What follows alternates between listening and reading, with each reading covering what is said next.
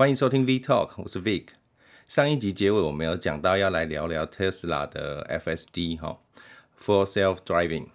那 Tesla 它的这个辅助驾驶有分三个等级，第一个基础的就是 AP 哦，它是属于半自动辅助驾驶的部分。这个部分你在购买车辆的时候就是标准配备，不需要另外加购。哦，那它这个等级大概就是可以帮你做一些在呃高速公路上哦做跟车、车道维持哦，然后这个主动的这个刹车，然后可以呃刹停，然后之后再呃持续的嗯、呃，如果前车往前进了，那它就可以自动再再往前进去动这样子哦，但是无法去呃帮你主动的变换车道啊等等的哦，那之前。有短暂呃，可以去提供比较优惠的价格去购买 EAP 哈，那就是稍微介于呃 FSD 跟 AP 之间的哦，就 EAP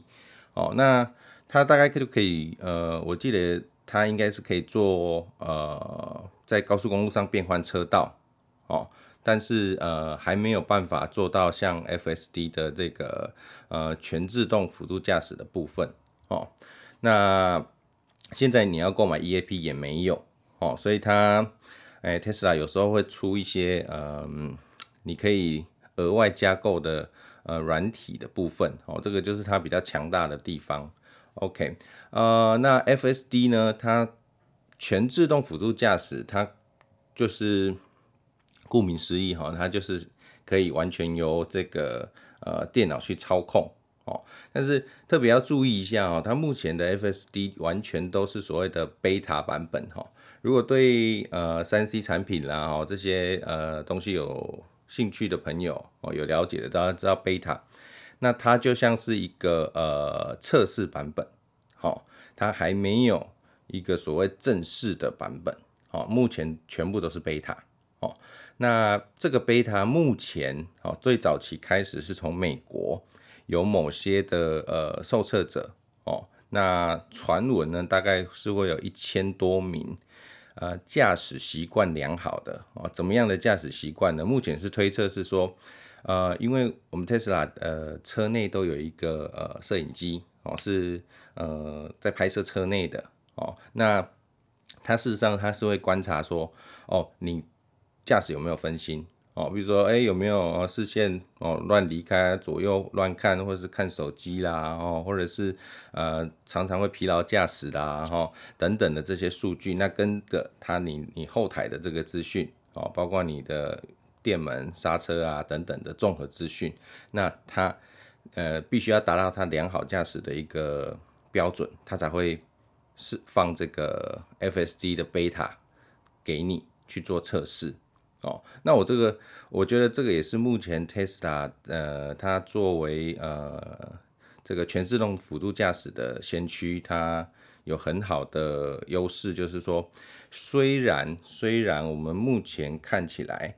离真正的好像电影里面那种全自动驾驶的这个程度还有很大一段距离，但是各位不要忘记，它目前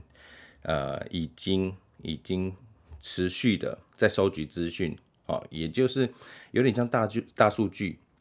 哦，大数据早期如果譬如说像语音好了，语音辨识，哦，语音辨识可能一开始只有支援英文，哦，然后慢慢慢慢连我们你要讲得很字正腔圆，有没有？请打开电灯，哦哦，它它可能才会辨识成功。可是现在语音辨识的程度程度应该哦，你随口讲一下，打开电灯，请打开电灯，哦，是吧？你很。比较 normal 的语速，它就可以辨识成功了啊。那个这就是大数据，它在建构的过程当中，它会越来越准确。好，它就很像，很像，很像，呃，小孩，然后他慢慢学习，慢慢学习，哎，他就比较听得懂了。好，那 FSD 也是，好，它目前在建构一个很大的这个 data 数据库。好，那我认为这个是先行者很大的一个优势，就是说未来。你的商业模式有可能就是跟特斯拉购买这些数据，哦，那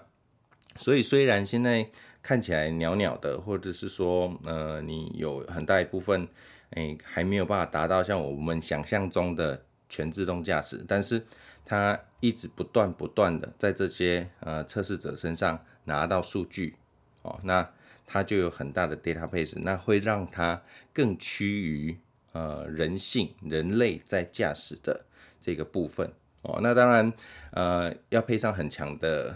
大脑哦，也是晶片哦，运算它的能力啊，然后再透过它可以这个呃。看到周遭的这个景色啊，等等，吧吧，它可以变成一个比较呃程度高一点的哦自动辅助驾驶哦。那我这个我觉得是它先行者的优势所在哦。虽然现在很多人哦，包括像电动车近几年才被比较关注嘛哦，它已经做了十来年了哦。那以往大家不觉得，反正就觉得它好像是骗人的，可是呃一样。像现在做出来了，哦，那很多车厂跟进了，呃，大家才会觉得哦，好像是真的，哦，那其实人们就是这样，一开始遇到新的东西，可能会觉得有点抗拒，然后再慢慢，哎、开始有欲望想要了解，哦，可能周边很多人，嗯、开了，哦，或者你看到了，哎、怎么才能那一台特斯拉经过，一台又经过，哎、欸，啊，是真的有这么好吗？哦，那所以才会开始进到了解。好，那了解之后才有考虑购买，好，这个过程是需要一段时间的，哦，那包括可能需要一些商业的行销手段啦，哦，等等等等，让你去真的去有实现购买的行为，哦，OK，那 FSD 呢，在 Tesla 里面，它目前都是采用这个视觉，哦，那以往它还有搭载这个雷达的部分，哈，但是。在呃最新的呃以 Model 3的呃这个来讲的话，它雷达已经取消掉了。哦，它变成是一个嗯纯视觉的纯视觉的呃去感测。哦，它的概念就是呃马斯克说他其实他希望达到就像是我们的人眼的辨识哦，人能经由眼睛就可以来做呃这个。驾驶了，哦，所以它不采用 LiDAR 啊。我知道很多像呃这个其他车厂或是一些中国的车厂，他们都会使用 LIDA。哦，那简单来讲 LIDA 就是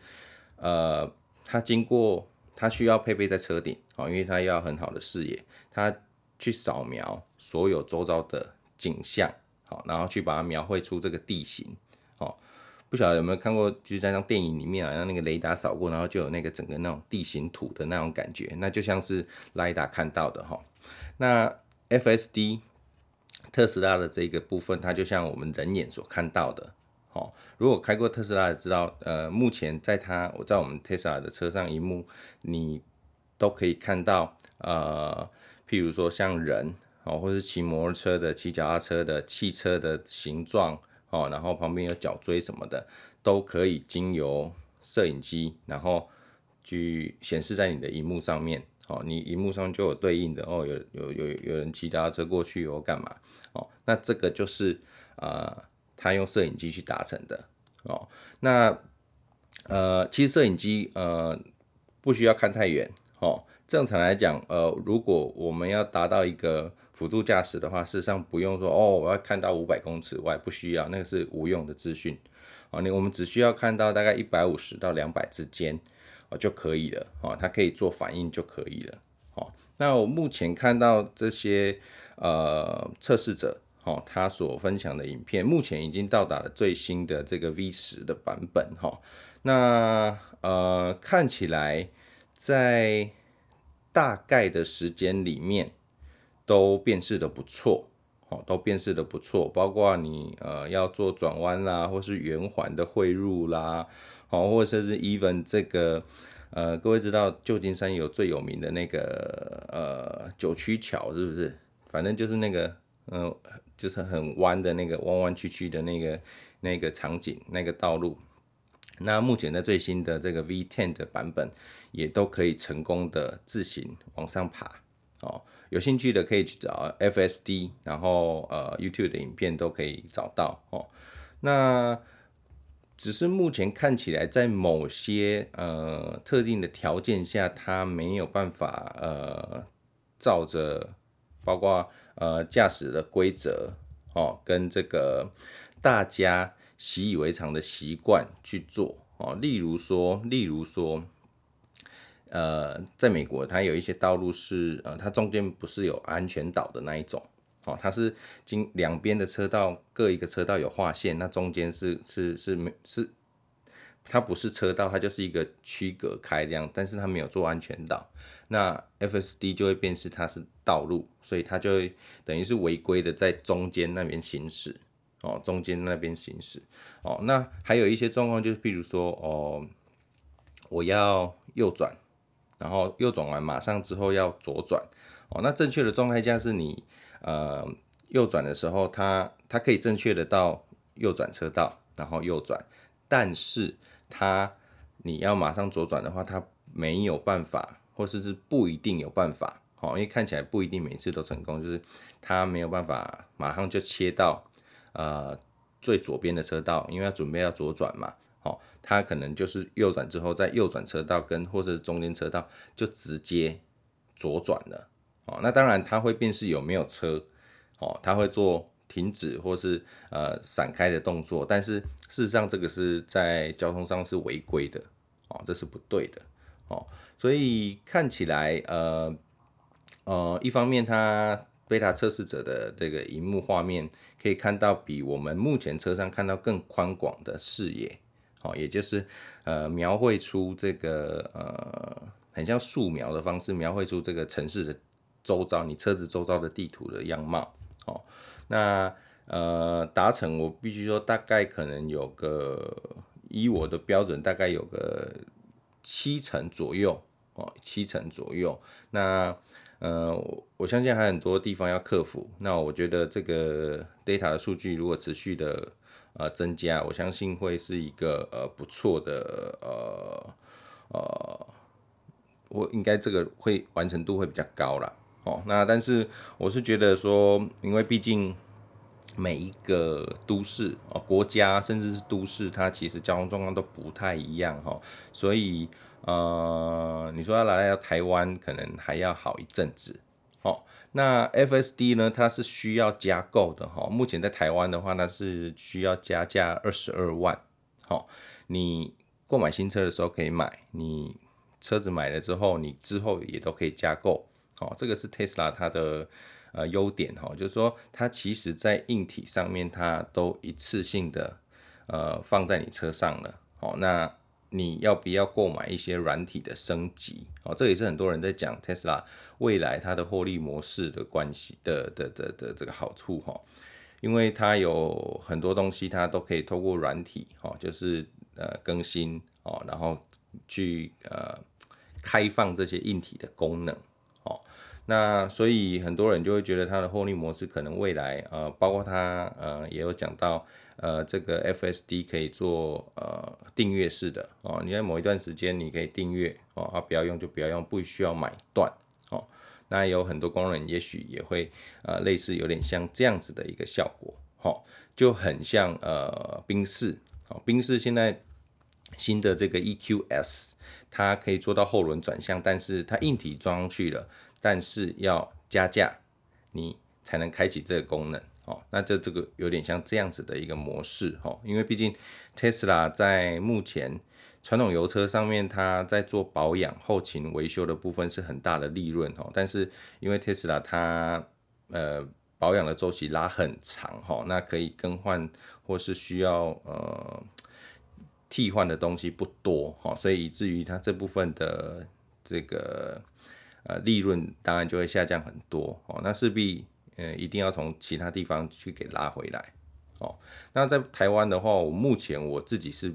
不会加购 FSD 的哈，因为我刚刚提到了，它目前呃这个 Beta 版本只有在呃美国、加拿大、欧洲哦等一些特定的区域才有开放给这些少部分的测试者去试用哦，所以。呃，其他人，你目前购买 FSD 的，你能享受到的就是包括自动停车，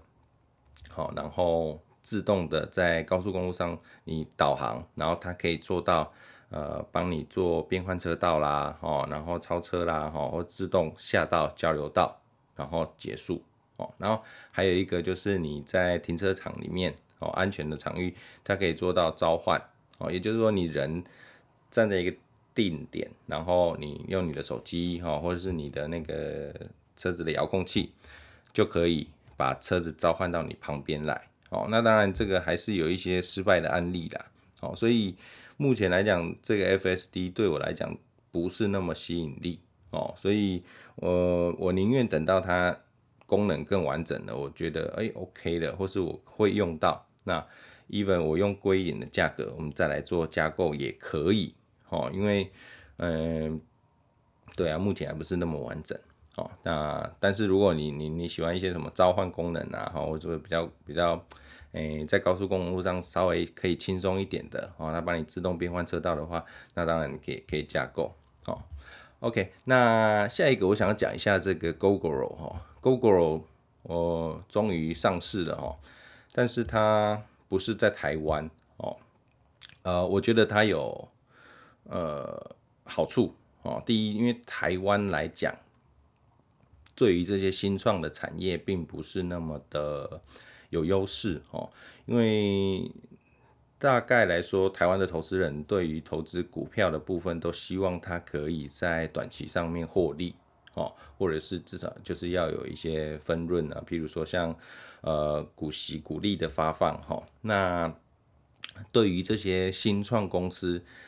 初期都会呃消耗资金，也就是亏钱好几年的这一种呃新创产业来讲。并不是那么的受欢迎哦，所以呃，其实是这样哈，一间公司它的估值如果大的话，如果大的话，那它上市之后它的价格也会比较高哦。那我刚刚说了，台湾并对于这些新创产业并不是那么的呃习惯哦，跟了解或是呃投资的呃想法不一样，所以我觉得 Google 选择在美国。哦，上市。哦，各位知道很多创新的这个产业，包括我们要像呃 Tesla 哦，很多这些呃像以前 Google 哦，或是 Yahoo 哦，Facebook 这些东西，其实在早先的时候都是呃这个亏钱亏好几年的。哦，那慢慢慢慢才呃因为这些它的去它的它做的产品好了，它已经成为趋势了哦，所以才真的开始有获利。哦，那这个过程当中，在美国的市场比较习惯，哦，也美国当然也有比较多的呃这个投资的资金，哦，那比较习惯这些新创产业，那这些新创产业的这个估值就比较高，哦，那相对的，它上市之后的价格也会比较好，那当然它拿到的资金，哦，也会比较多，哦，那这些资金当然对于未来它的营运，哦，它要进军国际。哦，也是呃帮助很大很大的哈。OK，那 Google 它这一次选择这个美国的这个 Spec 的这个机制来做呃上市哈。我简单大家说明一下 Spec 这个方式哈。诶、它就是借壳上市。好，那当然有的人会对于借壳上市好像觉得有点诶、好像不是那么正向的哈。那其实诶。这个是一个呃，在去年美国一个很流行的一个方式哈。简单来讲哈，这个 SPAC 公司它是经过 IPO 之后，然后上市的。那上市之后，它就是在寻找标的来做并购。那被并购的这个公司呢，它就可以很容易快速的上市哦，它不需要经过 IPO 的这些过程哦。那 Spec 这个公司它是呃钱是哪里来的？哦，简单来说，它就会有一些天使的投资人哦，或是一些散户，那呃就有点像募资好了。他看了这些呃这个这一个 Spec 团队的这个呃 proposal 之后，然后他愿意花一笔钱去投资他们，然后上市哦。他可能对于呃。电动车产业哦，电或是对于什么纺织业，我随便讲哦，他们想要去做哪些的这个收购，然后做上市。那哦，OK，我是投资人，那觉得哦，好不错啊，我我试试看。哦，那他有这笔资金之后，他就去申请 IPO。那上市之后，它开始就在市场上物色标的。哦，那 Gogoro 就是现在的状况。哦，OK，它并购了这一个标的之后，它就可以很快的上市。哦，那当然投它的原始投资人，他就可以很快的这个呃赚到钱。哈、哦，那其实 Spec 它呃也是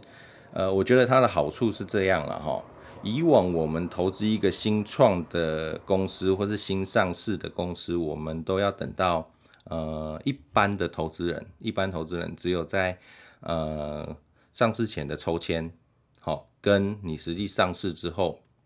你才能买到股票哦。那各位有在买股票的就知道哦，其实呃很多股票在真正上市前那一段哦，你可以赚到很多钱哦，也就是说。哦，譬如说，假设它的呃价格是这个成交的价格是五十五块好，五五十块好了，那它可能一上市它就六十七十一直上去哦。那对于原始的这个投资人，他就可以赚到这一段的价差哈、哦。那呃，spec 这样子的方式就可以让一般散户也可以提早的进入哦这个呃这个投资计划里面哦，所以呃其实也是一件好事。哦，那当然一定有老鼠屎哦，一定有一些譬如说比较负面的哦，那这个这个就就就没有办法，因为每一个东西都有好有坏哦。刀子你用的好，来切菜啊，切什么都很好用，但它拿来伤害人就是一个很差的东西哦。所以工具本身没有错，但是就看人们怎么使用它哦。OK，那 Spec 它也有一点点一些限制啦，哈。那简单来说就是说，嗯，它这这一个 Spec 公司通常来讲，哈，你上市完成之后，通常在二四个月，就是两年的时间内要去做找到标的的这个呃工作，哦，没有的话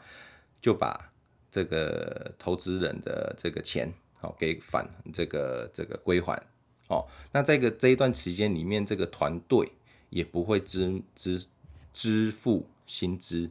哦，所以其实就就像嗯，他你你买一个空白支票啦，那他也先先不收费，哦，先不收你这个薪资啊，哈，或者一些诶、操盘的这操作的费用，哦，或是他们的薪水先不用，哦，那所以很大来讲，他们就是赚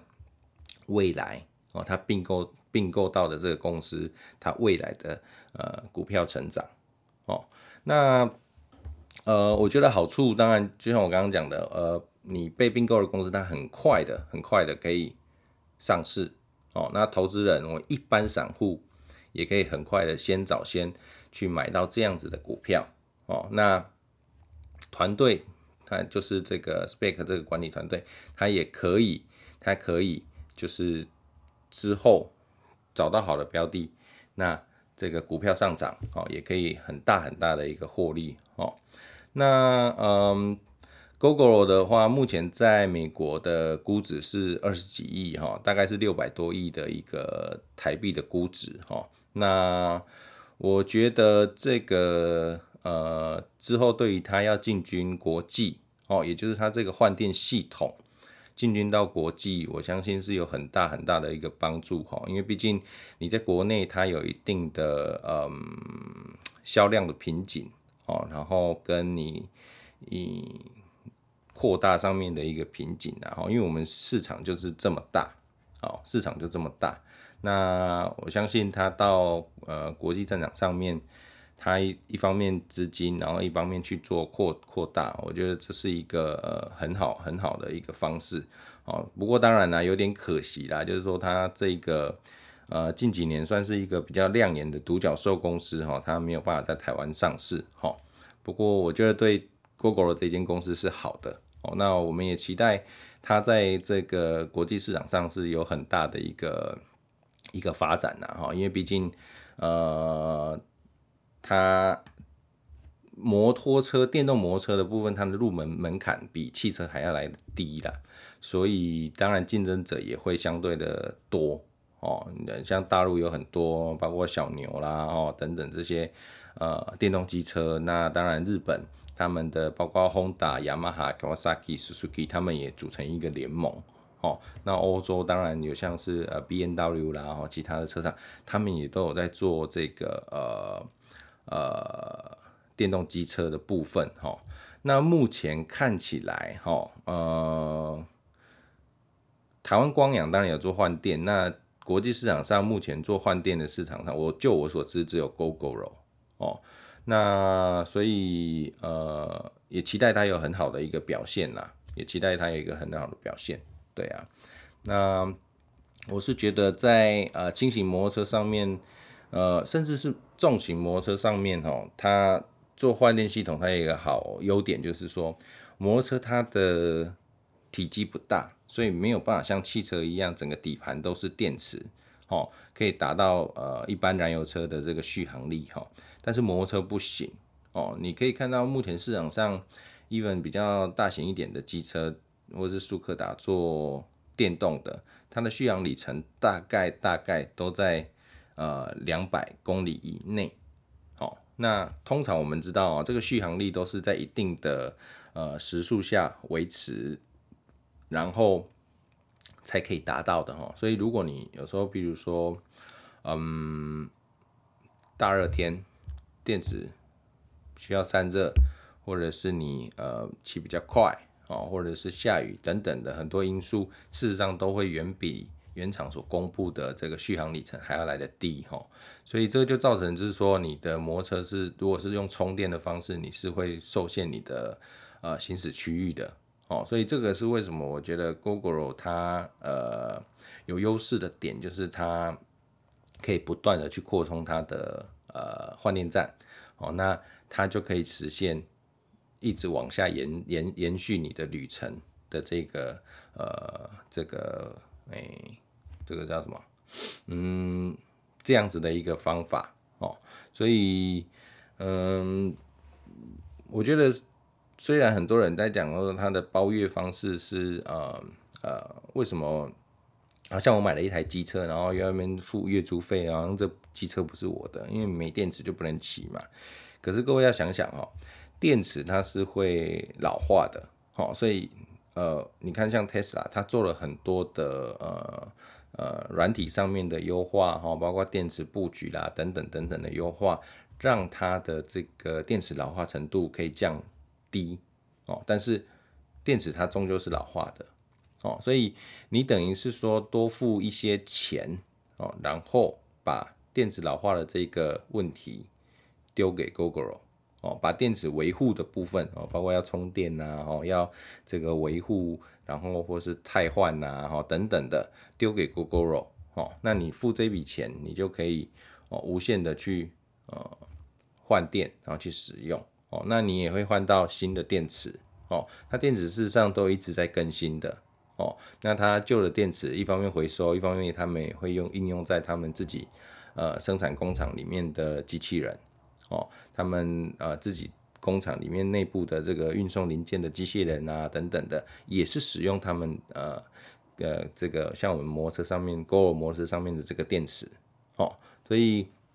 这个部分你等于多花一点点钱去购买这个方便哦，我觉得这个是一个很不错的方式哦，所以呃我会觉得说很多新的东西你应该要用不同的角度去看它哦，它虽然没有办法像你目前所拥有的东西的使用模式，可是我相信，如果你换个角度想，也许它所带给你的呃这个呃使用体验其实是更好的。哦哦，是因为我们其实一个东西并不可能是完美。哦，如果是完美的话，那那其实我等等你去去创造哦，我一定支持你哦。如果有人说我可以创创造一个完美的电动车、电动机车，那多完美来说来听听啊！如果 OK 的话，我对不对？身家 all in 给你，投资你哦。可是不可能嘛啊！所以，嗯，我会看到很多酸民，不知道在讲这些新的东西。那我觉得是不必要了哈，因为呃，这些新创东西的人，也许是英雄，也许是狗熊啊。可是这这些人，他其实是带着这个社会在做转变。做演化的哦，那我觉得这些都是先行者，也是蛮伟大的哦，蛮伟大的哦。如果不讲利益的话，当然这中间夹杂利益，不然人家怎么活下去哦？所以，但是我觉得这些人是带着大家去转动的哦，就好像现在的网络哦，现在的 Tesla 哦等等的哦，所以我觉得大家可以呃试着呃了解，然后开放的心态，不不一定要去购买使用，但是诶去看看他们到底是用什么样的方式想要做呃市场上不一样的东西哦。OK，那这一集大概讲到这里哦。那下一集呃来聊一下咖啡好了，因为好像这几集都在讲这个三 C 跟这个电动车的部分哈。那下一集来讲一下咖啡哈，也是我自己的专业的部分。那各位如果有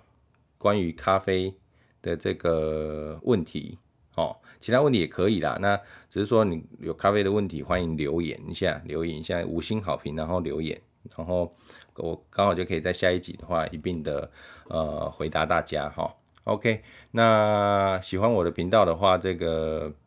欢迎追踪哦，帮我追踪一下，然后听完给我这个五星好评一下，好不好？那有任何问题都可以留言。那这集就到这边啦，OK，拜拜。